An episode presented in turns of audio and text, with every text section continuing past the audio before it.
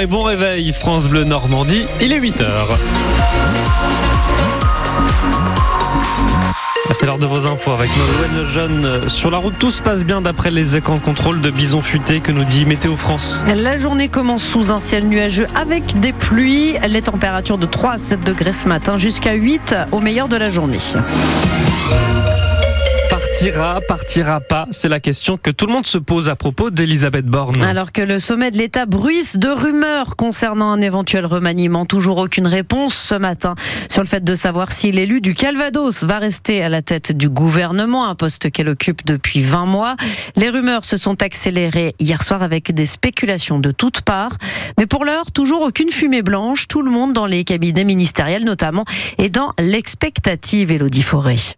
Quand on travaille dans un cabinet, mieux vaut toujours se préparer à sauter, relativise un conseiller ministériel. Pas question pour lui donc de ranger ses crayons ou de préparer au cas où les cartons. Au contraire, dit-il, on travaille, on se projette, on organise des déplacements. Même son de cloche chez cette autre conseillère qui préfère ne pas prêter le flanc aux rumeurs soupirant.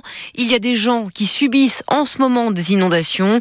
Eux attendent des réponses. Le remaniement ne peut pas tout geler, même si parfois ces périodes de latence ont un impact. Les administrations peuvent traîner la patte, confie-t-on dans un ministère, préférant attendre que l'équipe soit confirmée pour faire avancer les dossiers. Au dernier remaniement, je n'arrivais même plus à commander des nappes. Tout était bloqué, raconte un chef de cabinet, priant pour que le dénouement cette fois arrive vite avant les grands événements de la rentrée.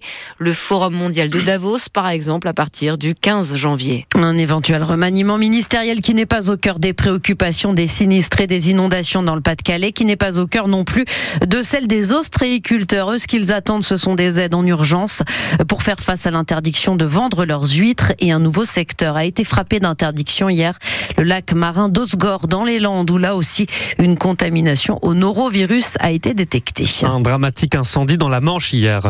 Euh, à Pontorson, près du Mont-Saint-Michel, le feu s'est déclaré vers 14h30 dans un appartement au deuxième étage d'un immeuble. Une femme de 60 36 ans a été retrouvée morte à l'intérieur. Trois autres personnes ont été intoxiquées par les fumées, mais ils n'ont pas été hospitalisés. Une enquête de, de la police, des polices ouverte en région parisienne, à Montfermeil, à Saint en Seine-Saint-Denis, après le décès d'un homme interpellé dans la nuit de mercredi à jeudi. Il est mort hier à l'hôpital. Âgé de 30 ans, il a reçu une dizaine de décharges de taser lors de son arrestation. La guerre des burgers tourne court à Argentan. Mercredi, le tribunal administratif de Caen a rejeté le recours du propriétaire du McDo de la ville, porté contre son futur concurrent Burger King. Le nouveau fast-food doit s'installer juste à côté de l'enseigne au Grand M jaune. En novembre, McDo avait donc saisi la justice contre le permis de construire délivré à Burger King, mais le juge a estimé que la société n'a pas fourni les pièces requises. Leur implantation n'est pas toujours du goût des riverains. Et pourtant, elles sont présentées comme une des solutions pour produire moins de gaz à effet de serre, les éoliennes.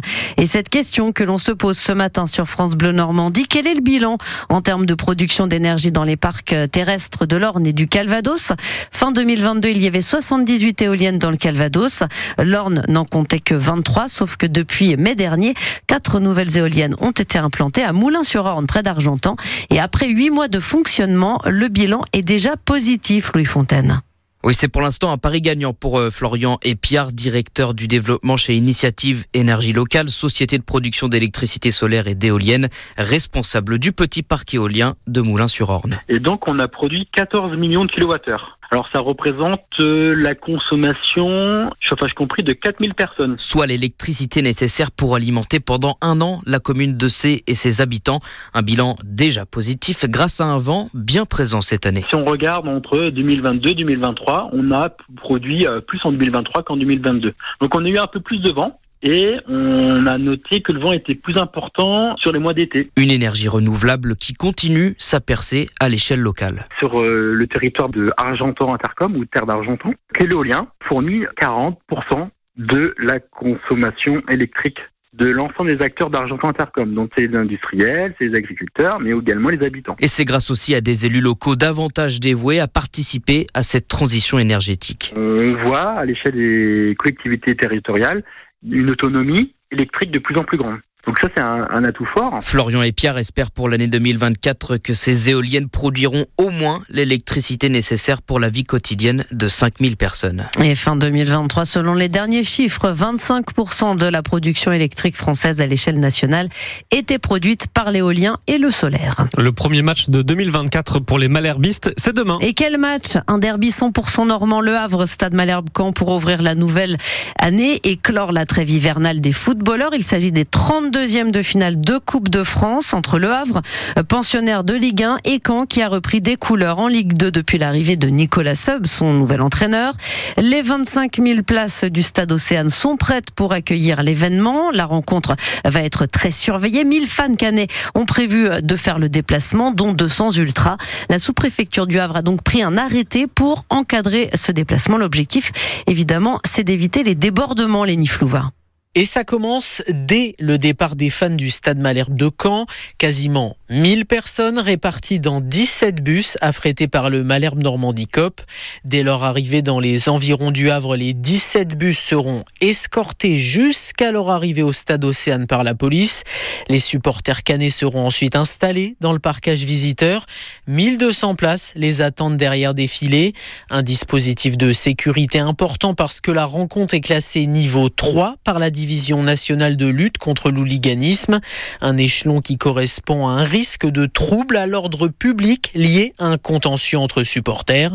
L'arrêté de la sous-préfecture du Havre justifie les mesures de sécurité en rappelant des faits de violence passés entre les supporters, notamment au moment du derby d'avril 2023. Et au-delà du déplacement, d'autres règles concernant la rencontre sont édictées, comme l'interdiction pour les supporters du Stade Malherbe de circuler ou de stationner dans l'ensemble de la ville basse du Havre entre aujourd'hui, ce soir 20h jusqu'à demain 20h. Les mesures de sécurité sont à retrouver sur francebleu.fr. Le derby AC SMC, c'est à suivre demain dès 14h sur France Bleu Normandie avec l'avant-match, coup d'envoi de la rencontre 14h30. Et puis hier, lors des premiers matchs de ces 32e de finale, logique sportive respectée pour les clubs de Ligue 2 qui affrontaient des clubs de division inférieure. Rodez et Valenciennes se sont qualifiés, mais pas QRM qui s'est fait sortir l'entente Fény-Aulnois, une équipe de National 2.